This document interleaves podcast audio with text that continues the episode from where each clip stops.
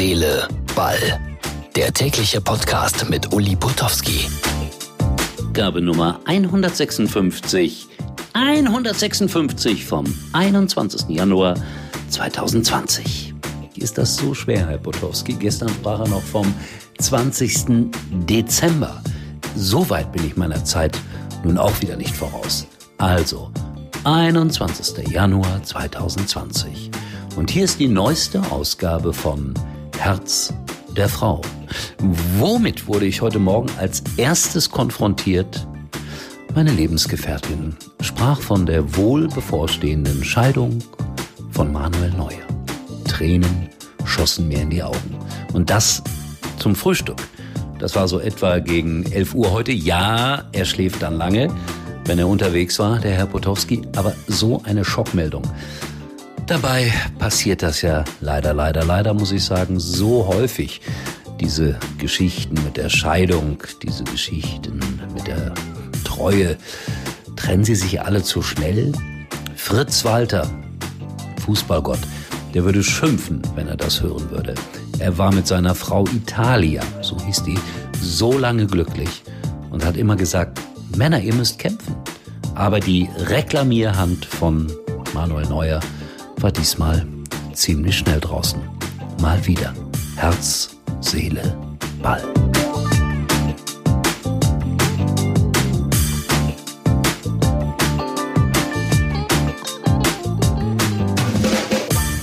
Tja, und dann habe ich heute Morgen verzweifelt alle Sport-Apps durchsucht, also die von Sport 1, vom Kicker und so weiter.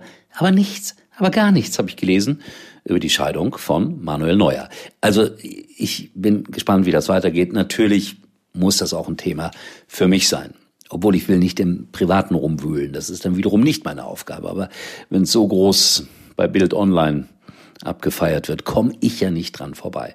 Und dann meldet sich auch noch Sven Ulreich und der sagt, äh, da kann kommen, wer will.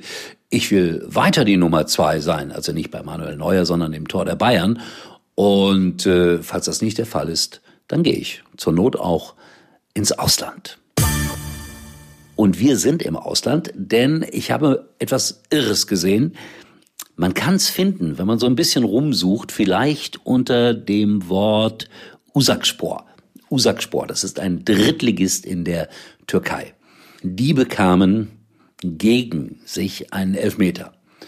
Ausführung Nummer eins. Der Torwart steht vielleicht einen halben Meter zu weit vor der Linie, er hält den Ball, aber der Schiedsrichter pfeift natürlich zurück, Wiederholung, zeigt dem Torwart die gelbe Karte.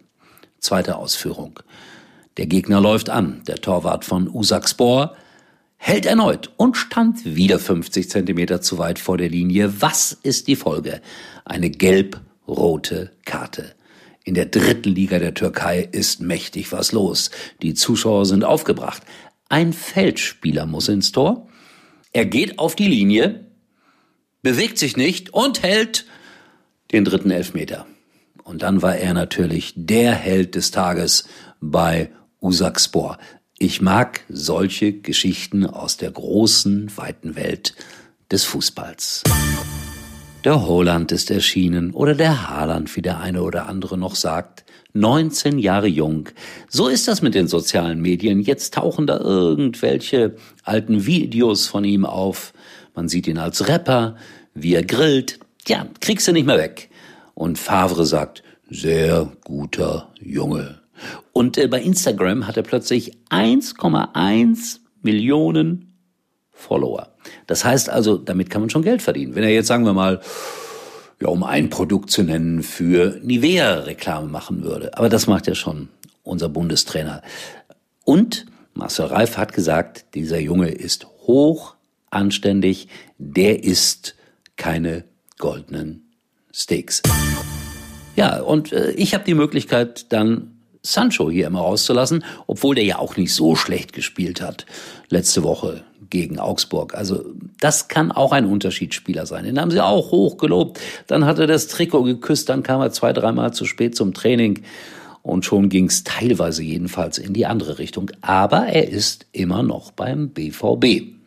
Und jetzt bin ich gespannt, was aus dem Norweger werden wird. Er wohnt übrigens am Phoenixsee in Dortmund. Da war früher ein Hochofen oder mehrere Hochöfen. Jetzt hat man das super saniert. Es ist aber auch super teuer. Und da dürfen wir jetzt wieder nicht neidisch sein. Ich glaube, das kann sich fast nur ja, ein erfolgreicher Profi leisten, da zu wohnen. Oder natürlich ein erfolgreicher Versicherungsvertreter zum Beispiel. Oder jemand, der 30 Bäckereifilialen hat. sind alles nur Beispiele. So, Freunde, äh, ich hoffe, es war nicht zulästernd, was ich heute hier erzählt habe. Wir hören uns wieder morgen, vielleicht dann auch wieder mit äh, richtigem Fußball bei Herz, Seele, Ball. Ich bin ja froh, dass die Bundesliga wieder läuft und insofern äh, können wir uns dann langsam auch auf den nächsten Spieltag am kommenden Wochenende vorbereiten mit dem Spiel Bayern München gegen Schalke 04. Und da hätte ich noch eine schöne Quizfrage. Wie hoch war die höchste Niederlage des FC Bayern München in seiner Fußballgeschichte. Ja, ja, ja, 0 zu 7 gegen den FC Schalke 04. Das ist noch nicht lange her, vielleicht oh, so knapp 40 Jahre vielleicht. Möglicherweise wiederholt sich das nicht. Möglicherweise. Ich befürchte, es wiederholt sich nicht. Denn ich glaube daran, nicht weil ich es will, aber die Bayern werden noch deutscher Meister. Ihr dürft widersprechen auf meiner Facebook-Seite Herz, Seele, Ball. Ich danke euch auch für ein Like oder für was äh, Gegenteiliges. Gibt's ja auch. In diesem Sinne, bloß keinen Shitstorm. Bitte nicht, das habe ich alles schon hinter mir. In diesem Sinne, bis morgen, euer Uli.